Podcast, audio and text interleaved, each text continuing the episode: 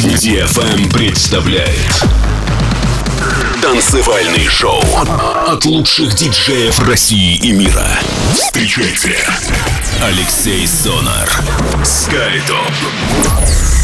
Ladies and gentlemen, this is your captain speaking. Welcome on board of Skytop with Alexi Sonar. Fasten your seatbelts and enjoy the rest of the flight.